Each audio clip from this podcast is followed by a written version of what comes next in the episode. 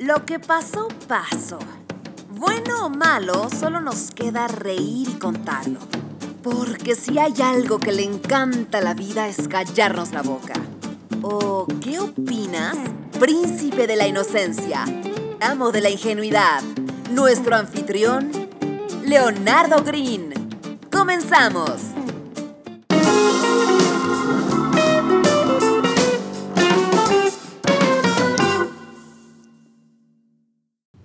Y bueno, sean bienvenidos a este nuevo capítulo. A diferencia de los capítulos anteriores, en esta ocasión vamos a tener a nuestro primer, primer gran invitado dentro de este podcast. Es un gran honor para mí recibir a Cristian Soto, experto en branding con más de 15 años de experiencia y actualmente es el Data Senior Analyst en Herbalife. Entonces, este, si todas sus abuelitas consumen café nutritivo, es gracias a este hombre.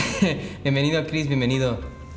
Pues gracias, gracias. Este, un honor estar aquí contigo y pues esta nueva aventura que, te estás aventando, ¿no? Muchas gracias por, tomarme en cuenta. Y pues este, pues a darle. A darle, ¿no? Gracias a ti por, por recibirnos, por compartirnos tu experiencia. Y bueno, ¿por qué lo invité? Era porque le estaba platicando que hace unos días estaba teniendo una plática con mi papá, el cual es una persona que tiene negocios desde hace aproximadamente 30 años, pero se resiste, se resiste rotundamente a la era digital, a, la nueva época, a cómo se están haciendo las cosas ahora. Y él me comentaba que era más importante el producto que la marca. ¿Tú qué opinas respecto a, este tipo de declaraciones? Mira, ah, generalmente la gente de, negocio de ya antaño uh, tiene una, una idea que en su tiempo funcionaba. ¿no? Si tienes un buen producto, si tienes un buen servicio, la gente lo va a buscar, la gente lo va a distinguir, lo va a, separar de los demás. Esto ya no, ya no es lo mismo. No se puede decir ni que el producto es más importante ni que la marca es más importante. Sí, eh, vamos poniéndolas de esta forma. La marca es la expectativa. Cuando tú ves una marca, eh, por marca tenemos que entender, primero que nada, que no estamos hablando solamente de un logo. O sea, el logo es una de las expresiones de la marca. Sí, es, es la parte que tal vez la mayor parte de la gente reconoce, pero no es la única. ¿sí? Tenemos tipografías, tenemos colores, tenemos el tono de voz, tenemos eh, los diseños, el modelo de las cosas. Un estilo. Un estilo, exactamente es todo esto se conjuga para generar una marca. Eso es, eso es tu marca, ¿no? Inclusive los olores. Eh, si llegas, por ejemplo, a un Starbucks, tiene un olor específico. Si llegas a, un, a una tienda de, de, ropa, de perfumes, tiene un olor específico. ¿Te fijas? Sí, de hecho creo que una vez en una ocasión tú me comentaste que, por ejemplo, Samsung, esta empresa coreana, dentro de sus tiendas boutique tiene un olor que de hecho está patentado para que ninguna otra tienda pueda tener lo que es el olor, creo que a melón. Así es exactamente. Ya hoy en día la idea de una marca en realidad es una experiencia. ¿sí? Eh, cuando tú tienes un, digamos, vamos, vamos por algo muy simple, algo que, que, toda la gente conoce, una Mac. Cuando tú llegas al Mac Store, lo reconoces. Es inconfundible. Tan inconfundible es que en China la mayoría de las tiendas de este tipo lo que hacen es copiarlas. Sí. ¿Sí? Llegan, copian el estilo, copian todo y boom, ahí estás. Huawei. Ajá, exactamente, Huawei, por ejemplo, ¿no? Eh, y hasta cierto punto es válido, ¿no? Creo que Dalí fue quien dijo, ah, los grandes artistas copian, los maestros roban. Sí. Algo así, por ahí sí, va. Sí, sí. Y es cierto, ¿no? O sea, eh, al principio podemos copiar, podemos hacer todo este tipo de cosas y después ya generar nuestra propia idea volviendo al tema, eh, cuando tenemos una marca, la marca genera expectativas. ¿sí? Si yo veo, por ejemplo, una Apple, como te comentaba, espero tecnología, espero facilidad de uso, espero que cuando alguien me vea con ella, llame la atención.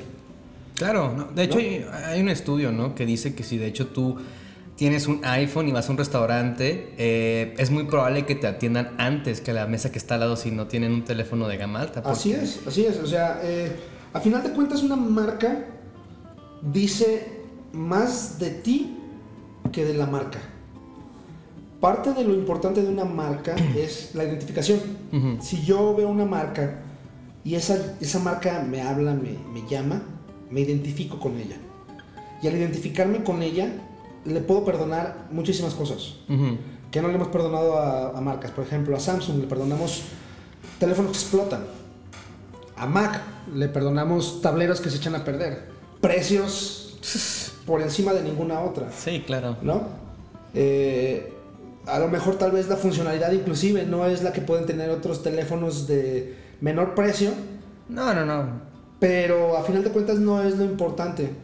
Lo importante es cómo me hace sentir. ¿Y cómo te proyectas, sobre Exactamente. todo? E- Es una proyección, es, una, es, un, es, un, es un aditamento a tu persona. Porque, por ejemplo, como dices tú, una persona que tiene un iPhone es alguien que tiene poder adquisitivo, por así decirlo. Ves a una persona que, que usa Mac y productos de, de Apple y, y automáticamente tú lo catalogas con alguien con dinero. Y, por ejemplo, si nos vamos a, a- a estilos, también las personas que, por ejemplo, practican skate, que usan mucho toda esta onda de DC, eh, Becker, todas esas marcas como más bombachonas Sí, sí, sí. y que se adaptan más como a la personalidad. Entonces realmente eh, eso es donde se parte la concepción del, del crear una marca, hacia quién la vas a dirigir Exactamente. y qué es el producto que le vas a dar. Exactamente. Eh, parte de, la- de lo importante de una marca es el renombre que trae a tus productos. Por ejemplo, no sé si aquí en México no creo que sea tan, tan popular, pero alrededor del mundo sí lo es. Hay una marca que se llama Supreme, que de hecho es muy popular con los skaters también. Eh, lo interesante de esta marca es que toma y hace lotes pequeños. En lugar de 100 mil piezas, te hace 10 mil piezas. Te- uno de sus últimos creaciones fue un ladrillo, tal cual ladrillo de masonería para ladrillo. casas, con el sello Supreme. Y te salía carísimo. Hicieron solamente 10 mil. Ibas y los podías comprar, puedes ir a comprarlos en línea y te salen 2 mil, 3 mil dólares. A ver, déjame entender, te estaban vendiendo un ladrillo que tenía una marca. Entonces ahí entramos eh, eh, en lo que comentaba al principio. No una o sea, marca, el logo de la marca. El logo de la marca, eso es lo que comentábamos y entrábamos al principio, ¿no? O sea, ¿qué es más importante? Un- una marca o un producto. Y por ejemplo, aquí tú me estás hablando de un ladrillo que le ponían la marca Supreme y te la estaban vendiendo a, bueno, a mucho más de lo que te vale un ladrillo. De hecho, no sé si recuerdas que hace tiempo fue muy polémico esta persona que vendía piedras, que, ganó, que ganó el millón Sí, de la dólares. la piedra amiguita, algo así. Sí, sí, que literal agarraba piedras de la playa, le ponía ojitos y luego las firmaba con su marca y las vendía. Me parece que a 10 dólares cada piedra. Sí, sí, sí. Aquí lo, lo importante, por ejemplo, como te comentaba, es cuestión de expectativas. La marca, como tal, genera una expectativa en el usuario. Lo importante del producto es que cumpla esta promesa. ¿sí? Si bien podemos tener marcas eh, que nos prometen algo, si a la hora de que utilizamos el producto, esta promesa se rompe, hasta ahí llegó la marca, ¿sí? Tiene que ser una marca muy, muy fuerte, como digamos Samsung, por ejemplo, que me explotó el teléfono y pues, ¿qué hago? Pues te lo regreso, ¿no? Sí, no, no, no. eh. Pero ¿qué le pasó a ese modelo específico? O sea, jamás se volvió a vender, se vendió después como versión de coleccionista. Oye, pero era algo preocupante porque si tú ibas a un aeropuerto, digo porque literal me tocó, en esa época yo usaba un Note 5, que estaba en un aeropuerto y en cuanto me vieron el teléfono fue como de, oiga joven, le vamos a, a pedir que, que apague su teléfono, o sea, no lo puede encender y yo les explicaba, no, pero es que este no sé qué explota, no, no, no, no nos importa, o sea, es que es de Samsung. ¿Sí? Y es una incomodidad que los clientes, precisamente por la fidelidad que le tienen a la empresa, lo dejaron pasar. Ujú. Y esta fidelidad se basa en que, primero que nada, esta marca anteriormente no me había defraudado. ¿sí? Eso es parte de la, de la fe y la confianza. ¿no? Yo tengo fe en que esta silla donde estoy sentado no, no se va a romper. ¿Por qué? Porque hasta la fecha no se ha roto. Bueno, ya se rompió una vez, ¿eh? Bueno, pero no me ha Te, tocado. te advierto que se rompió una no me ha vez. tocado. Entonces, yo tengo fe en que no se va a romper. En el momento en que se rompa, hasta ahí llegó mi fe. Hasta ahí llegó mi, mi confianza en esta silla. es como la relación, ¿no? Realmente una marca con los clientes es lo que construye una relación en la que yo te prometo algo y te lo cumplo. Exactamente. Y el cliente dice, ah, ok, está, este, me cumples, me cumples, entonces confío en ti y la siguiente vez que me hagas una promesa ya tengo la certeza de que... Exactamente. Y es esta misma idea detrás de, de, de, Samsung, de lo que le ocurrió a Samsung. Ok, esta vez me, me, me defraudaste, me rompiste tu promesa, me diste un, un producto subestándar en donde me estás ocasionando problemas, me estás ocasionando eh, desconfort, me estás ocasionando X, Y o Z. Pero, pero, tienes todo este respaldo de un, de, una, de un producto. De una empresa. Bueno durante años. De una marca que respalda sus productos como debe ser, que responde a la situación como debe de ser. ¿Qué hizo? ¿Sabes qué? Hacemos un recall, nos llevamos todo este bonche de, de teléfonos y te regresamos tu dinero. ¿Qué pasó con el foldable? No sé si te enteraste. Samsung sacó un teléfono foldable que lo doblas. Ah, sí, el polémico teléfono. Ajá, y mucha gente empezó a tumbarle el protector. Sí. Y se rompieron y, eh, después, inclusive sin, sin, que le quitaran el protector, se rompían fácilmente. ¿Qué hicieron? Cancelaron el launch. A los que ya tenían eh, eh, sus teléfonos comprados de preventa, les regresaron su dinero les dijeron, ¿sabes qué? Aguanta. Esto es parte de la marca. Fíjate que es algo que valoro mucho de Samsung, o sea, es muy criticada porque en muchas ocasiones lanza un producto que no está maduro y termina presentando fallas ante el mercado, pero por lo menos eh, se sale de la, de la raya. Por ejemplo, tú me conoces, sabes que soy fan Apple, o sea, todo mi ecosistema es Mac. Pero si hay algo que reconocer es que se ha quedado estancada la empresa, o sea, realmente ya no revoluciona, simplemente siempre se va por lo seguro. Siempre saca tecnologías que ya están maduras y las integra en sus teléfonos y por ejemplo Samsung, ¿no? Samsung saca el teléfono que se dobla, saca el teléfono súper delgado que va a tener una batería de 4000 mAh que fue como en el Note 7 que bueno, provocó que explotaba, pero pero lo que voy es que como va con la intención de innovar y de marcarse estándares más altos. Sí, bueno, esa ideología ya viene de, de los eh, tech companies de Silicon Valley. Mm. Una de las más eh, conocidas por este tipo de ideología es Facebook. Eh, go fast, break stuff. Creo que era su, su, su, modo. Y hasta cierto punto es válido. ¿sí? Siempre y cuando, cuando rompas cosas, eh, tengas el carácter suficiente para aceptar, ¿sabes qué? La regué. Y ¿sabes qué? Tengo que arreglar esto. Tengo que hacer... Eh, tengo que tomar mi, mi, mi, mi, promesa y hacerla válida. ¿Ves?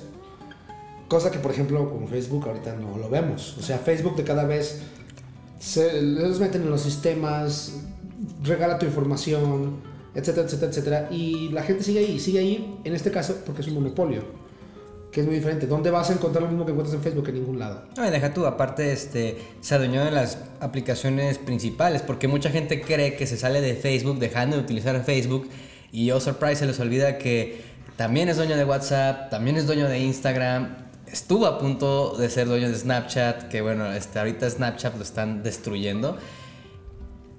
Y fíjate, de hecho, yo toqué ese tema también contigo. Por ejemplo, la marca no nada más se puede orientar a productos o a empresas, también la marca se puede orientar a la persona. Todo, todo es marca, a final de cuentas. Eh, tú, por ejemplo, como persona, y no estoy hablando como profesional, ¿eh? estoy hablando como persona simplemente. Cuando yo te conozco, tengo una impresión. ¿sí? Esa impresión va a llevarme hasta determinado punto. De ese punto en adelante, cada interacción que yo llevo contigo me dice algo de ti. Si de repente jugamos videojuegos, ah, ok, eh, Leo es una persona que le gusta jugar videojuegos. Si de repente tomamos una cerveza, a Leo le gusta la cerveza. Si de repente tomamos la misma cerveza dos, tres veces, a Leo le gusta cerveza X, ¿no? Eh, si de repente eh, Leo es muy sangroncito, ah, pues Leo es medio especialón, ¿no? Todo esto es parte de la marca y lo mismo aplica a cualquier producto o servicio etcétera. Ya construyes una imagen y ya sabes qué esperar. A final de cuentas, la marca en realidad es la personalidad de un producto, de, un, de una empresa. ¿sí? Tiene que ver la forma en que hablan, Es decir, hay empresas que son muy técnicas, que son muy serias. Hay empresas que son más juguetonas, que son más juveniles, que son más relajadas. Hay empresas que son, eh, digamos, por ejemplo, eh, se me ocurre Windows. Windows es una empresa muy seria. Sí. Sí. Windows no anda jugando, Windows no... No sé si recuerdas esos anuncios que salían de la Mac y la Windows, en donde el Windows era un vato así como tipo eh, Sí, contador, este, ñoño, como así, ajá, sí. y el otro era más chévere, más relajado. Exactamente eso. Eso es una buena representación de marcas. Ahí estás viendo una personificación de ambas marcas. Uno es el serio, es el de negocios, es el que, el que viene a contar números, el que viene a poner cifras, el que viene a hacer todo este tipo de cosas. Y el otro es el creativo, es el relajado, es el joven, el hipster, ¿sí? todo ese tipo de cosas. Eso es, es- es- eso es como podemos definir una marca, más que, más que definirla desde el punto de vista de los elementos que la componen, porque Oye. los elementos que la componen son varios. Pero es que eso está como muy interesante, ¿no? Porque realmente ya están generando su cliente final, o sea, están haciendo un arquetipo, están construyendo una persona que es la que les va a comprar los productos. Y por ejemplo, si tú quieres, no sé, ser una persona seria en los negocios, ya sabes que tienes que comprar Windows. O si por ejemplo quieres ser una persona más relajada, más wannabe, te vas por Mac. Así es. Hasta la fecha, eh, ve por ejemplo, si, si nos ponemos a, a ver lado a lado, de forma comparativa, una, una computadora Windows, una laptop Windows de las que están sacando ahorita, y una MacBook, en realidad el- lo que te ofrecen y el servicio que, que- que te dan, pues es básicamente el mismo. Eh, inclusive creo que Windows podría tener algunas cosas a su favor. Eh, la variedad, por ejemplo, de, de software es El precio. De precio es otro, ¿no? O sea, eh, ¿qué te diré? Ya ahorita, por ejemplo, la- las, las- las Windows ya están empezando también a, a- a llegar a precios un poquito más caros. Pero, eh, a final de cuentas, si lo vemos desde el punto de vista funcionalidad, puedes hacer lo mismo que haces con una Mac, que lo que haces con una Windows o con una Linux. Bueno, bueno, ya en cuestiones de, de actividades en general, ¿no? O sea, Sí, sí, sí, o sea, te estoy hablando, digamos, por ejemplo, um, ¿qué es lo que más- la, más- la mayoría de la gente usa? Internet, eh, digamos, uh, Office, uh, email. Sí, realmente cuando una persona te pregunta, me llama mucha risa que llega siempre y me pregunta, oye, ¿qué teléfono me debería de comprar? Y yo me quedo pensando, güey, pues tú te puedes comprar un iPhone 5S de hace 5 años porque realmente lo vas a utilizar para meterte a Facebook, para checar correos y ocasionalmente tomar una fotografía. A final de cuentas, eh, eh, estos, estos aparatos nos van, a, nos van a permitir hacer lo que necesitamos, ya sea utilizando el programa X o el programa Z, porque tanto en cuestiones de programas, inclusive, tienes programas que hacen básicamente lo mismo, es cuestión de, de encontrarles la forma de que hagan lo que tú quieres. Sí, realmente tú, por ejemplo, eh, en lo que platicaba el otro día con, con un amigo, es que realmente tú cambias de equipo por mamón, o sea, porque realmente ya una computadora buena o un teléfono bueno, en cuestión de tecnología, ya están sobradísimos. Realmente, eh, si tú compras una laptop, no sé, hace cuatro años en top gama, te sigue funcionando perfectamente bien ahorita. Igual un teléfono te sigue funcionando Sí. bien ahorita. O sea, si lo cambias realmente es por el estatus o por la proyección que tú quieres hacer Lo que, ante lo el que te mundo. preguntaba, ¿cómo me hace sentir a mí? En realidad las marcas son eso. Si muchas veces la gente pensamos que, ok, me voy a comprar este, este aparato, este carro, este lo que sea, porque tiene turbo, porque tiene frenos ABS, porque tiene bolsas de aire, bla, bla. Eso es eh, de lo menos importante. En realidad es cómo te sientes cuando estás sentado en ese asiento de piel, achaparrado, con los pies estirados, en un biplaza, con tu palanca de velocidades a un lado que no es automática, que es manual. Cuando prendes el carro y escuchas ese rum rum, ¿cómo te sientes? Eso es lo importante. ¿Sí? ¿Qué es lo, ¿Cómo te sientes cuando la gente te ve en la calle manejando ese carro? Eso es lo importante, porque al final de cuentas, si yo voy y me compro un carro, digamos, un Suru, y voy y a lo mejor me quiero comprar un, un, eh, no sé, un BMW Roadster, los dos a final de cuentas me van a llevar del punto A al punto B. Lo importante es, me voy a sentir mejor manejando el roster de la BMW de punto A al punto B o me voy a sentir mejor manejando el Nissan Suru del punto A al punto B. Y los dos cumplen una finalidad, o sea. A final de cuentas. Sí. Sí. Y ambos tienen su, su mercado. Y lo interesante de, la, de, de una, de una marca en realidad es que identifique a su mercado y le dé a su mercado lo que el mercado desea. ¿sí? Si yo no, como, como mercado, no tengo lo que quiero de esa marca, no me importa que sea la mejor. Puede, puede ofrecerme todo, puede tener turbo, puede tener los asientos de piel, puede ser, etcétera, etcétera, etcétera. Pero si no, si no cumple con mis expectativas, si no cumple con lo que yo estoy esperando de ella, ¿sí? Me vale. Y ahí estuvo, ¿sí? Eh, cuando tú tienes una marca, tienes que pensar de- en, en esta marca como una persona, ¿sí? Eh, lo que te comentaba, todas las personas tenemos nuestra propia marca. Claro. ¿sí? Eh, algunos somos un poquito más sangrones, otros somos más mal hablados, otros eh, tenemos, tendemos a, a, a lo mejor hablar mucho con las manos, a lo mejor tendemos a, a ser más serios, más separados, más distantes. Pero al final de cuentas, estos traits, estas características que cada uno tenemos, conforman nuestra marca. Y lo mismo ocurre con una marca comercial. Sea así para servicios, para productos, para lo que tú quieras. Al final nos ayudan como a expresar nuestra personalidad. Exactamente. Y lo que esto genera es entonces, eh, eso de que los opuestos se atraen es relativo, honestamente. ¿sí? Entre más cosas tengas en común con un amigo, mejor te va a caer esa persona. Por supuesto. Más cosas vas a tener para platicar, más, eh, más ad hoc te vas a sentir con esa persona. Lo mismo ocurre con las marcas. Entre más tengas en común con esa marca, más a gusto vas a ser tú. Si tú esa marca eh, la ves y dices, ¿sabes qué? Yo soy Think Different o yo soy Just Do It, Nike. tú lo vas a hacer. Así de sencillo. Esa marca es la que vas a utilizar.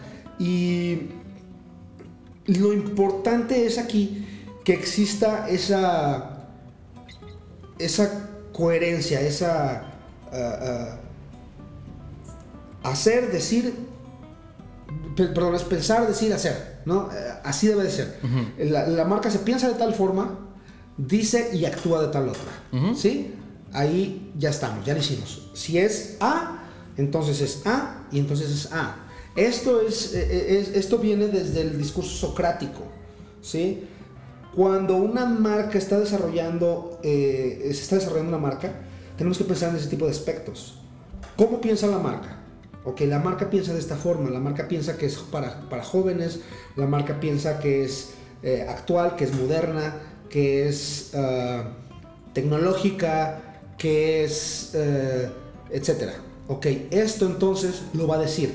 ¿Cómo lo va a decir? Vamos a utilizar color metálico, por decírtelo así, ¿no? Porque es tecnológica, porque es innovadora. Vamos a utilizar tipografías sin serifas, ¿por qué? Porque las serifas tienden a ser más clásicas, tienden a ser más aseñoradas, entonces no queremos eso, queremos algo más tecnológico, vamos a utilizar sin serifas. Eh, vamos a utilizar ah, un empaque minimalista, vamos a utilizar un logotipo minimalista, vamos a utilizar eh, a la hora de que, de que- de que generemos estos discursos, estos ya se hace comerciales, se hace slogans, se hace todo ese tipo de cosas, el vocabulario que utilicemos va a ser un vocabulario muy específico. Es como crear literal un ser vivo, ¿no? O sea, ahorita que estás mencionando lo de Just Do It de Nike, ya, ya automáticamente tú lo relacionas, o sea, es Sí. algo como instantáneo. Y creo que es la finalidad y es, y es realmente, realmente el poder que tú tienes cuando creas una marca, el poder generar esa respuesta inmediata. Es Just Do It, estamos hablando de Nike. Eh, Exactamente de eso se trata. Una marca y por eso es que, por eso es que requiere tantos elementos. Se dice que teníamos, bueno, este es el 2000, me parece que 2012, teníamos, 2012, 2013, teníamos 12 segundos de atención. Esto acaba de decrecer. tres, ¿no? Acaba de de crecer. Bueno, el último estudio del 2018 dice que tenemos alrededor de, de entre 7 y 8 segundos. Ok. 7 y 8 segundos para capturar a alguien es nada. La mejor forma de que podemos capturar a alguien es a través de una forma multisensorial. ¿Sí? Eh, ¿Qué te estoy hablando? Sonido, visual, olfativo, táctil, emocional. ¿Te fijas? Cinco partes bien específicas. Entonces, cuando tú tienes, por ejemplo, un carro nuevo tienes todo. Porque está la persona que te lo está vendiendo que te dice, no, pues este es un carro X que hace esto, es esto, bla, bla, bla. Tiene un discurso ya preparado para ese específico modelo de carro. Aparte tiene la, parte táctil, ¿no? Donde llegas, te subes y, ya sea que tenga asientos de piel, que sean asientos ergonómicos, que el volante. Eh, tenemos auditiva en donde tienes y prendes el carro y lo escuchas, ¿no? El olor. El olor del carro nuevo. Te fijas, todo esto se conjuga y genera una marca en tu cerebro. Por eso se llama marca. Porque es una marca que se queda en tu cerebro. Todas estas cosas hacen que tú las relaciones, que digas, esto es esto. Y en realidad lo que estamos tratando de hacer con una buena marca es apelar a, tu sensibilidad. Es apelar a, a que si yo de repente digo just do it, enseguida se te viene a la mente un póster en blanco y negro con las palabras just do it y un atleta sudado. ¿Te fijas? Y lo único que tuve que hacer es decir just do it. O decir Nike. Eh, ¿me, explico? O sea, e, estas cosas todas ya se vienen. Es como, ¿recuerdas lo que le pasaba a, a, Igor, creo que se llama, el de Ratatouille? El... Ah, la ratita que cocinaba. ¿Te acuerdas, ajá, ¿te acuerdas el crítico que va a comer? ¿Te acuerdas cuando prueba la comida? Que, que viaja a su niñez. Eso es exactamente. Exactamente de eso se trata. Se trata de que mi marca te lleve a un momento específico donde eres feliz, donde todo concuerda, donde todo tiene sentido, donde te llega este rush de emociones, de, sentimientos, de pensamientos que, te, hacen, te hacen querer ser parte de la marca. En realidad, mucho de lo que tiene que ver el comprar una marca sobre la otra es parte de pertenencia de identificarte con un grupo, de identificarte con esa marca y esa marca de forma eh, eh, intermediaria, por así decirlo, te conecta con todo este otro bonche de personas que piensan, actúan, sienten de la misma manera que tú. Eres parte del equipo, eres parte del, grupo, de la tribu. Parte de la tribu, exactamente. ¿Sí? Eh, cuando tú tienes una, marca que no se define, ¿sí? Te ocurre lo que le ocurrió, por ejemplo, a, digamos, Zoom. No sé si recuerdas Zoom. Zoom. Zoom fue un uh, reproductor de MP3 de música ah, de Microsoft. Sí, sí, sí, sí, sí. Ok, Zoom no tenía, no tenía personalidad. No, era. ¿Para quién era? Pues, cuadro negro, ¿no? Para el que lo quisiera, ¿no? ¿Qué ocurre, por ejemplo, con marcas que de repente, de repente empiezan a copiar lo que otras marcas hacen. Veamos los teléfonos celulares, simplemente los, los smartphones.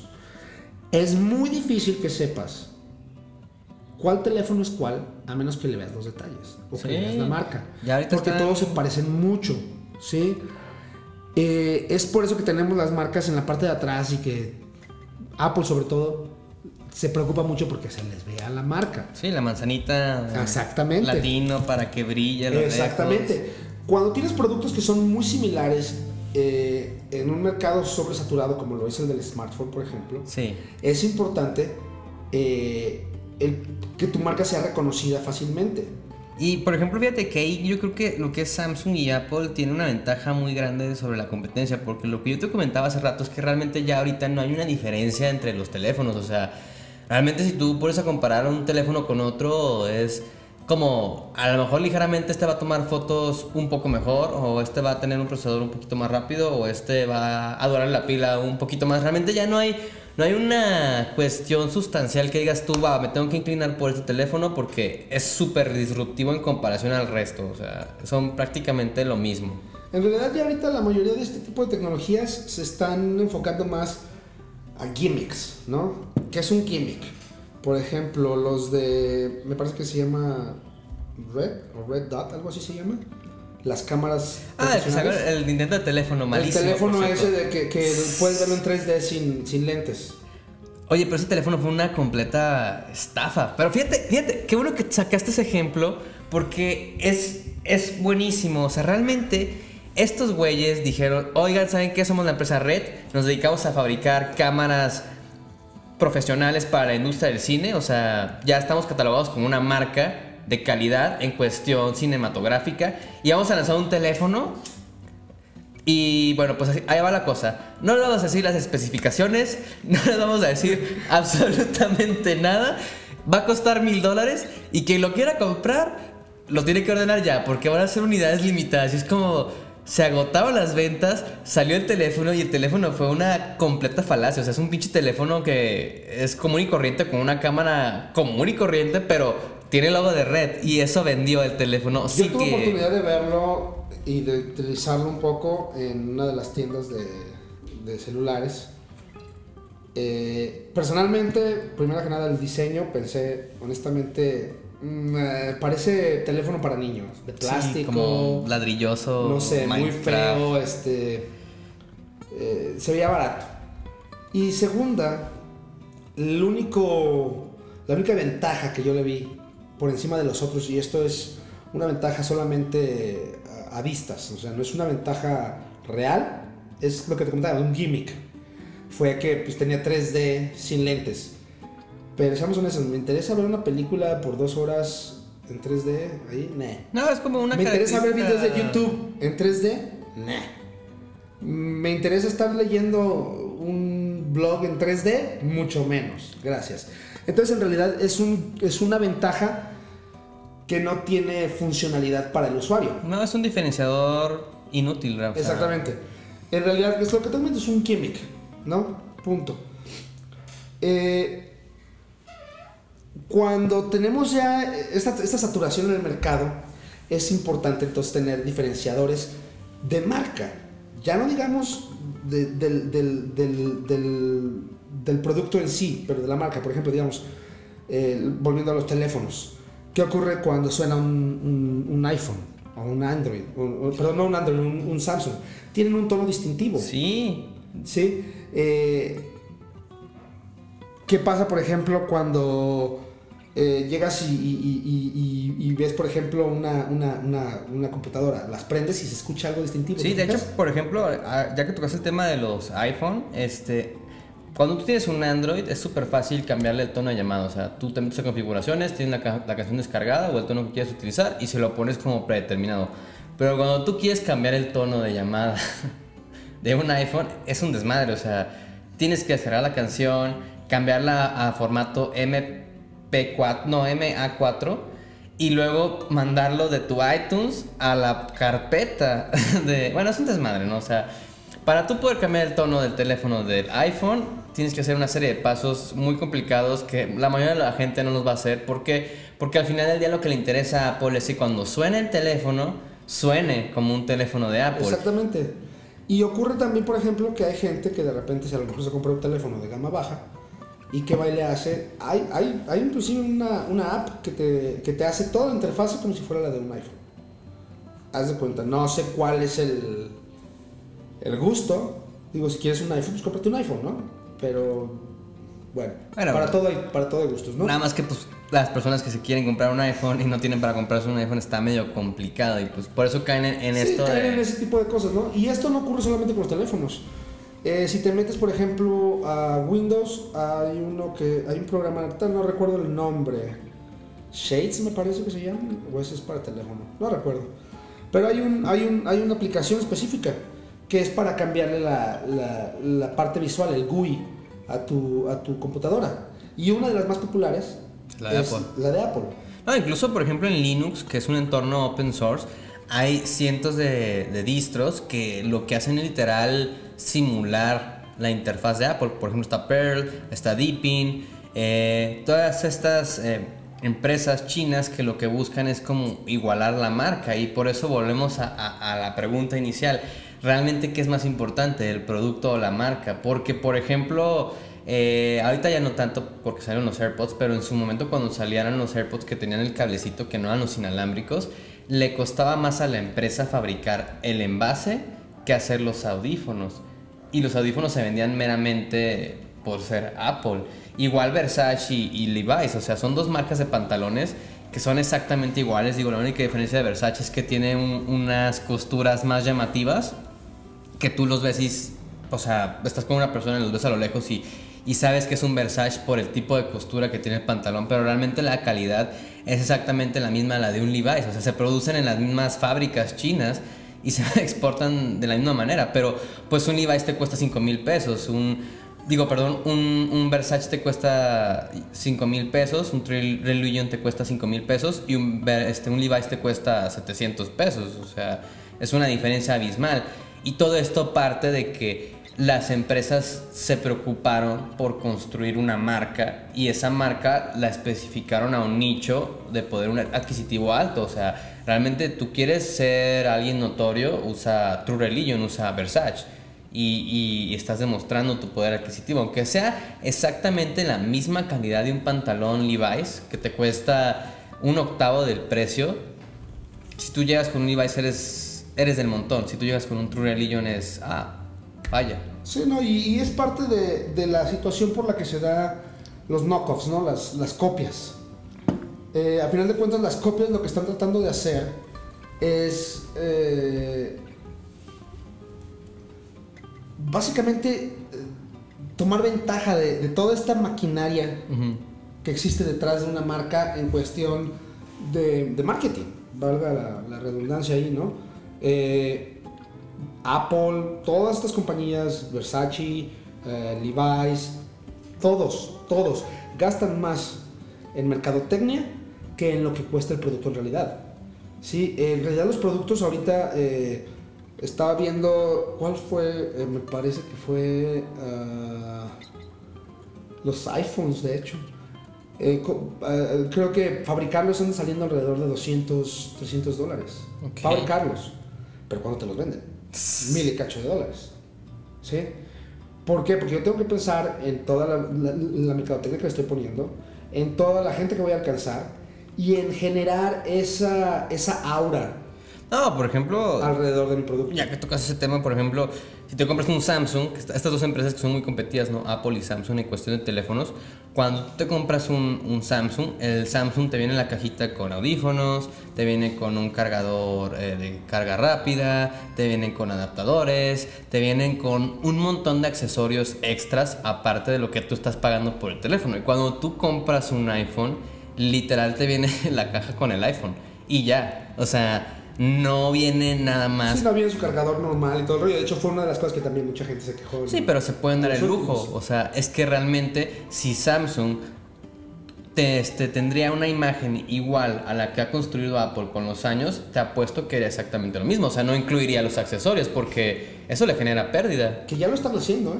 Ah, o sea, Samsung ya está empezando a, generar este tipo de, de buzz, este tipo de, de onda detrás de sus productos en donde, por ejemplo, ah, si ves tú un Note, compáralo con el Samsung, con el ah, Apple, el, X, andan al mismo precio.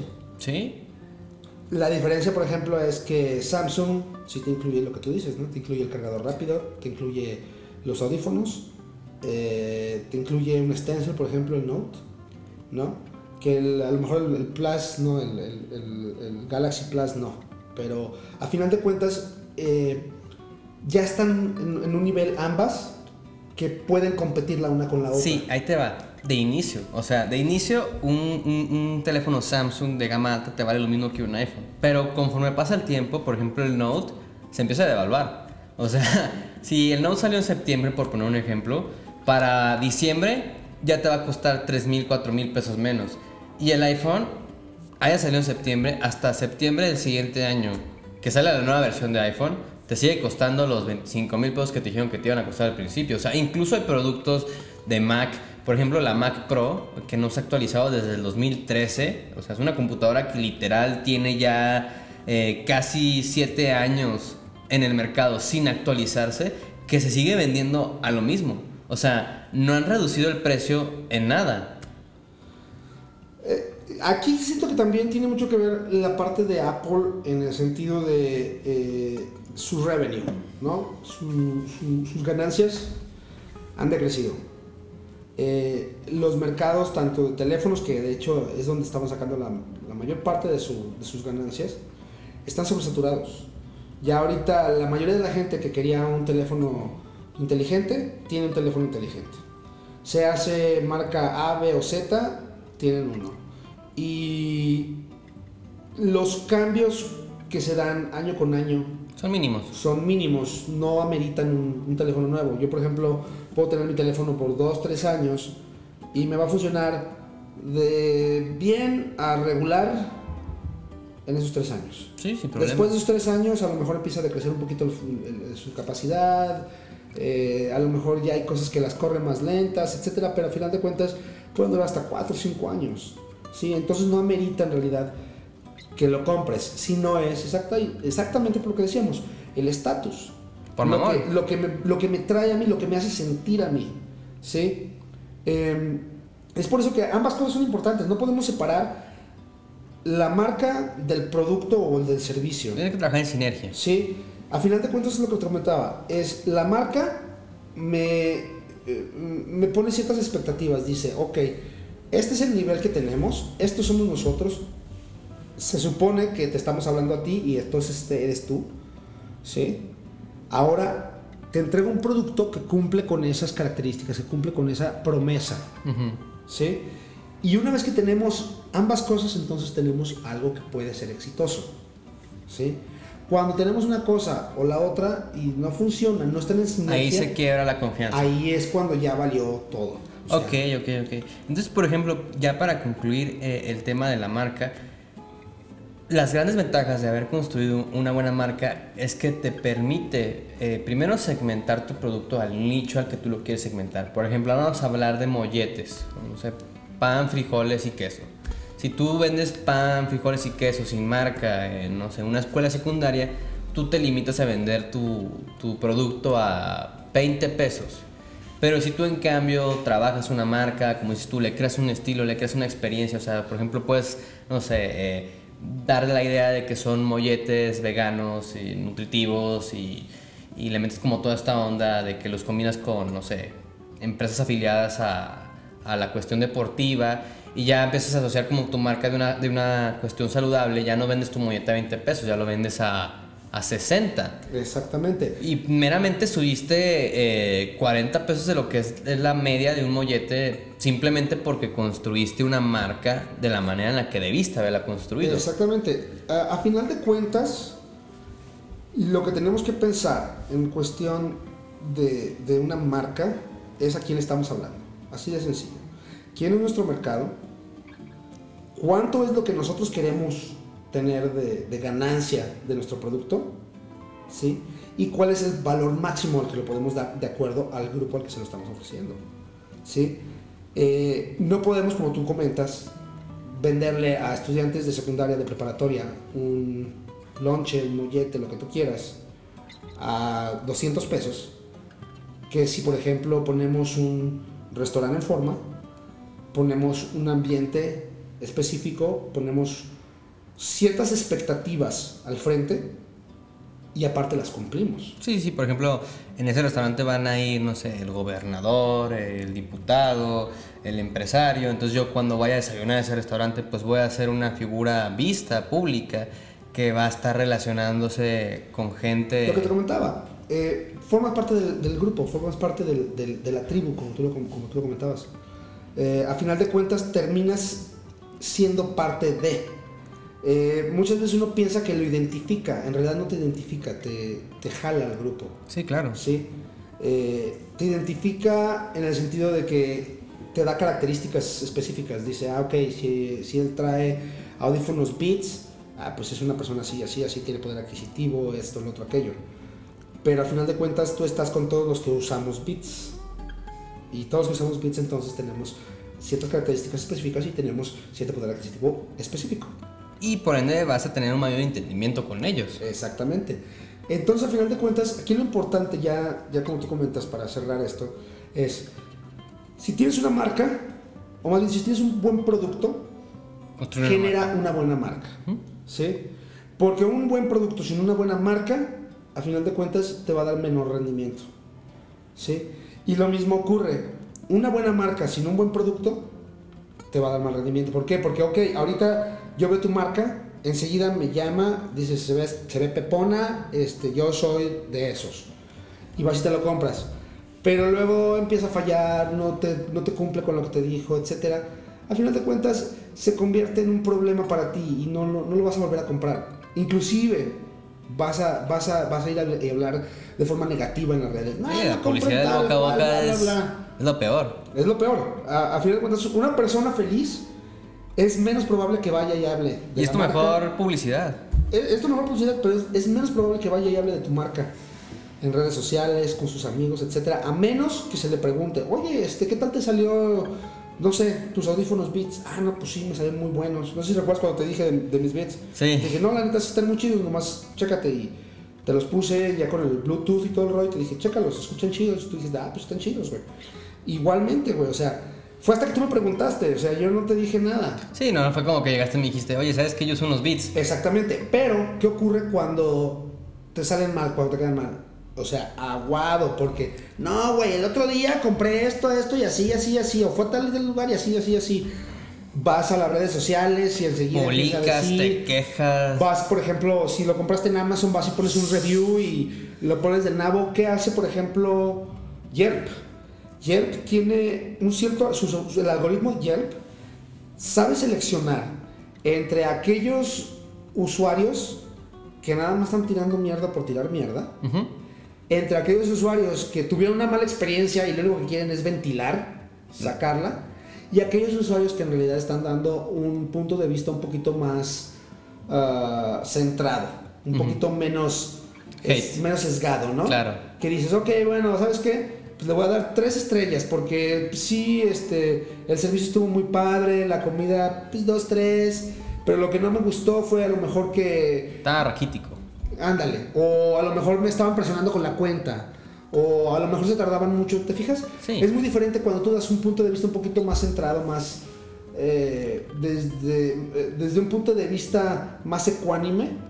A que cuando vas y dices simplemente tiras mierda, ¿no? Ah, es que no. El problema es que cuando alguien va y tira mierda, este, se la tira a sus compas, o sea, a sus Exactamente, amigos, a su ¿no? gente cercano. Y, y, y, eso vamos a hacerlo a la gente. O sea, cuando, cuando algo nos sale mal, enseguida vamos a ir y vamos, nos vamos a quejar. Nos vamos a quejar con las redes, nos vamos a quejar con los amigos, nos vamos a quejar con la marca misma, eh, nos vamos a quejar con quien, con quien nos preste el oído, con Nos eso vamos nos vamos a quejar. quejar. Pero cuando las cosas salen bien, Calladitos, no dan bonitos. por ahí se dice, no recuerdo quién, ah, me acuerdo de muchas frases, pero nunca me acuerdo quién las dijo. Eh, hay un diseñador que dice, el buen diseño es imperceptible. Y es cierto, el buen diseño no te das cuenta. ¿Por qué? Porque no te está dando lata. Llegas y cuando prendes este- un switch de la luz, ¿alguna vez te pones a pensar en el switch de la luz? No, para nada. Te pones a pensar cuando no funciona. ¿Sí? Exactamente. Cuando están los cables pelados y Cuando a lo mejor en lugar de que esté a la altura de tu mano está más abajo o más arriba. Sí, sí, luego, luego llegas y tiras la carrilla de mira una casa de nanos, o sea, ¿qué está pasando Exactamente, aquí? ¿no? Sí. Y es exactamente eso. Eso ocurre con las marcas, con los productos, con todo este tipo de cosas. Si el diseño está mal, lo vas a notar. Si el diseño por otro lado no está mal, se hace imperceptible. Y eso es exactamente lo que queremos. A pesar de, a pesar de que, de, que, de que pues eso no nos trae a nosotros reconocimiento como diseñadores, ya sea de marca, de productos, de servicios, etc. En realidad eso es lo que queremos.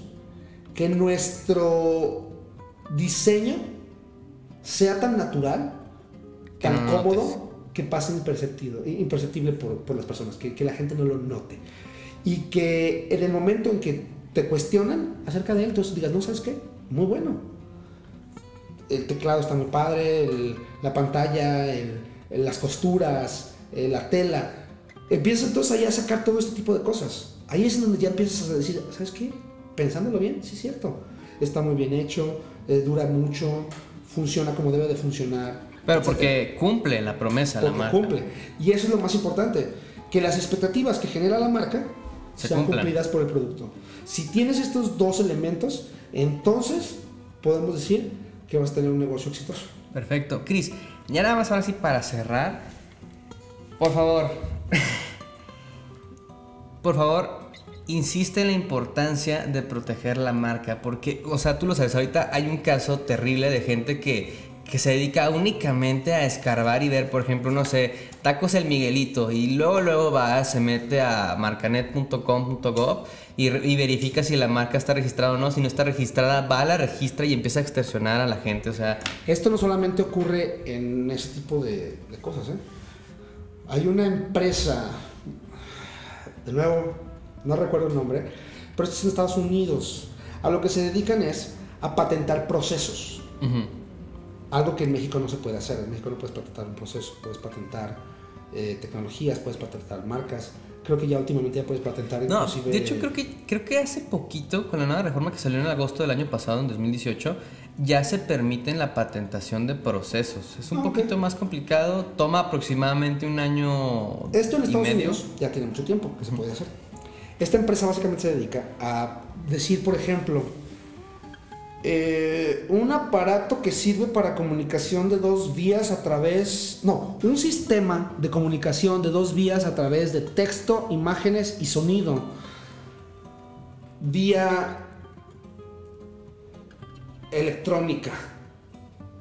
¿Qué es eso? Es un messenger. Ok, yo patento eso. Con esa patente, entonces yo voy y a todos los que utilizan un sistema WhatsApp. similar les tiro el gancho. Lógicamente no me voy a meter con WhatsApp, porque pues WhatsApp tiene a Facebook detrás de ellos. Y bueno, sí. Y pues es meterte con Samsung a las patadas, ¿no? Sí, claro. Pero ¿qué tal que me meto con Viber, que es una empresa chiquita? O con Telegram, que es una empresa chiquita. Bueno, Telegram también es de Facebook, pero Ah, no sabía. comprendo tu Pero punto. bueno, o sea, con una empresita chiquita que apenas está iniciando. Esa empresita chiquita, con tal de no meterse en problemas y de no ir a través de todo el litigio que conlleva, simple y sencillamente va a decir, ¿sabes qué? Ok, tienes, razón, ¿cuánto te voy a pagar por el uso de esto? Y a eso se dedican. A eso se dedican. Entonces, por eso es bien importante Protegerse. protegerse desde un principio. O sea, te funcione o no, tú, va- tú ve con la idea de que te va a funcionar. Claro. ¿Sí? ¿Te funciona o no te funciona? Eso ya es otro rollo. Tuve con la idea que te va a funcionar y desde el principio, registro de marca, registro de... eh, Modelo tridimensional, no sé. o todo sea, lo que tengas, Todo, lo que, tengas que todo lo que, lo creas que vaya a, a- a- a involucrar tu producto o servicio, todo paténtalo, todo crea un registro. Porque realmente cuánto es, o sea, realmente registrar una marca te cuesta eh, 3.200 pesos, el registro tridimensional más o menos anda por lo mismo, ya si nos queremos ir a algo más costoso, bueno, las patentes son un poco más caras, pero, o sea, hasta un pinche cuento que hagas en Indautor te cuesta 350 pesos, de verdad protege, protege toda tu propiedad intelectual, porque hay gente que se dedica únicamente a eso, o sea, a llegar y chingarte. O, o qué tal si el día de mañana te pasa lo que ahorita este, le pasó, por ejemplo, a Mazapán, que Mazapán pues, es un dulce mexicano muy conocido. Por ejemplo, de la rosa, nunca se le ocurrió en sus inicios patentar, digo, registrar como tal el proceso de un mazapán.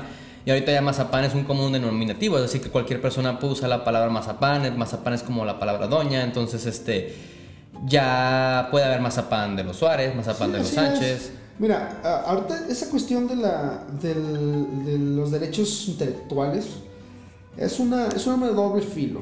A final de cuentas, tenemos una...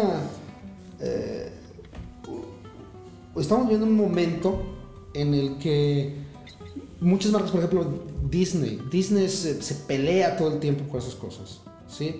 Pero si nos ponemos a pensar, Disney de dónde construyó lo que tiene? De las ideas de otros, a fin de Sí. cuentas, ¿sí? Y Pero las lo- registró. Lo interesante aquí sería encontrar un punto medio en donde tú puedes utilizar partes de lo que yo estoy haciendo como, como un ladrillo para lo que tú estás haciendo. ¿no? Claro. Eh, tiene que haber un balance. Si bien es importante proteger tu marca, no debes de ir al extremo. ¿Sí? No debes de ir al extremo. Debes de, de tener un punto medio en donde dices, ok, está tomando esta parte, la está editando, le está haciendo cambios sustanciales que ameritan ser otro. ¿No? Sí, pero por ejemplo, hay gente que abusa. Eh, En el caso de la Warner, Warner tiene registrada hasta Porky bajo la clase, me parece, 30, 35, Ujú. que es la de los restaurantes y la otra es la de la, la cuestión de alimenticia. Porque literal mucha gente agarraba el, el puerquito de los Looney Tunes y quería empezar a vender carnitas Sí. o salsas o, o esto, esto, esto. Y estaba explotando una imagen que realmente ellos trabajaron por crear y la gente pues conocía a Porky no por la salsa, sino por la Sí, caricatura. pero ahí estamos hablando ya directamente de un plagio. No, aquí por ejemplo te estoy hablando eh, cuando tomas por ejemplo y haces un mashup. Estás tomando partes de diferentes, estás tomando samplers de diferentes canciones y estás haciendo un producto totalmente nuevo, al final de cuentas. Bueno, no totalmente Sí, nuevo, pero pero, 90% nuevo. Está bien cabrón, o sea, por ejemplo, ¿supiste eso de, de los Rolling Stones que tenían esta bronca con el güey que creó la canción de Peter Symphony? Eh, esta la... Ah, sí, los de, de Belvedere.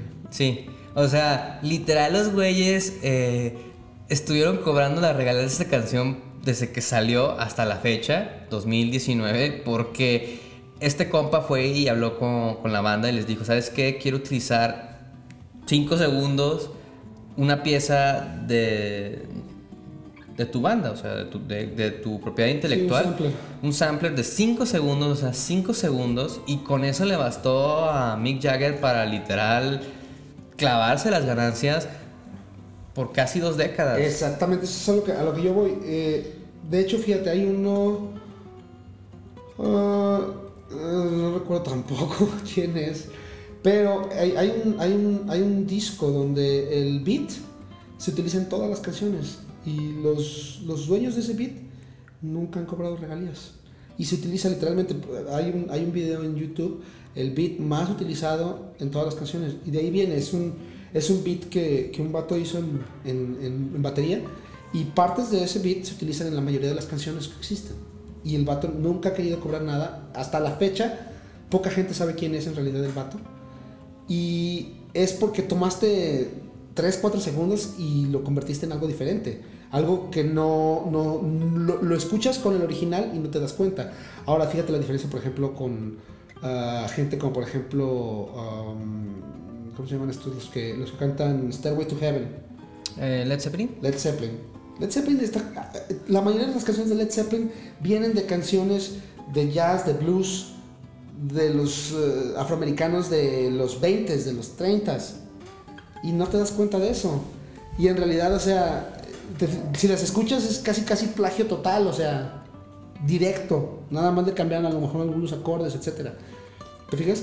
Entonces, si bien no hay que hacer ese tipo de abusos, sí hay que permitir que parte de lo que nosotros creamos se utilice para inspirar, Obviamente siempre, para siempre, generar algo nuevo. siempre manteniendo como, como con ciertas restricciones. Por ejemplo, eh, estoy de acuerdo que sí, como tal, el mundo es libre, las ideas corren por todas partes y uno puede sacar inspiración de donde sea, pero no es lo mismo, por ejemplo, me inspiré a hacer pizzas por Domino's a literal ponerle Domino's 2, ¿sí? O sea, hay que mantener como un nivel de ética. Claro, digo, a final de cuentas, ah, no tiene que ser tan... eh, eh, tiene que ser sutil esta, este, este tipo de, de, de edición, este tipo de inspiración. Pero, por ejemplo, veamos casos como, digamos, Pinocchio. Pinocchio es un cuento de hace muchísimos años. O sea, no es de Walt Disney. Walt Disney no tiene por qué tener los derechos sobre Pinocchio. No, de hecho, Pinocchio es de origen italiano, ¿no? Me parece. Exactamente, pues se llama Pinocchio. o sea, y a final de cuentas los tiene.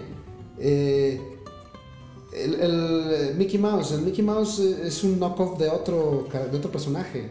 A final de cuentas, ¿te fijas? Eh, en realidad, lo que tenemos que pensar aquí es que vivimos en un mundo en donde no somos una isla, ¿sí? Y todo lo que, lo que existe a nuestro alrededor no se creó en un, en un vacío, así de sencillo. Todo tiene su raíz y todo viene de algún otro lado, ¿sí? A final de cuentas. Eh, si quieres ser original, tienes que irte al que inició la rueda, ¿no? Ese vato fue original. Ese vato dijo, güey, redondo, rueda, ¡pum! ¿no? Le explotó la cabeza en ese momento al vato, por eso no sabes quién es, güey.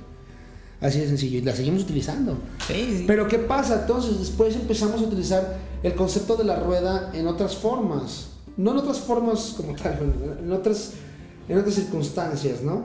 A lo mejor ya esta rueda ya no la utilizamos para rodar un carro o un carruaje, pero lo utilizamos como un engran. Al final de cuentas un engran es una rueda con dientes. Sí, estoy de acuerdo, Chris. ¿Te Y fijas? debemos seguir con esta plática, pero en otro episodio, porque de verdad ya nos estamos desviando bastante.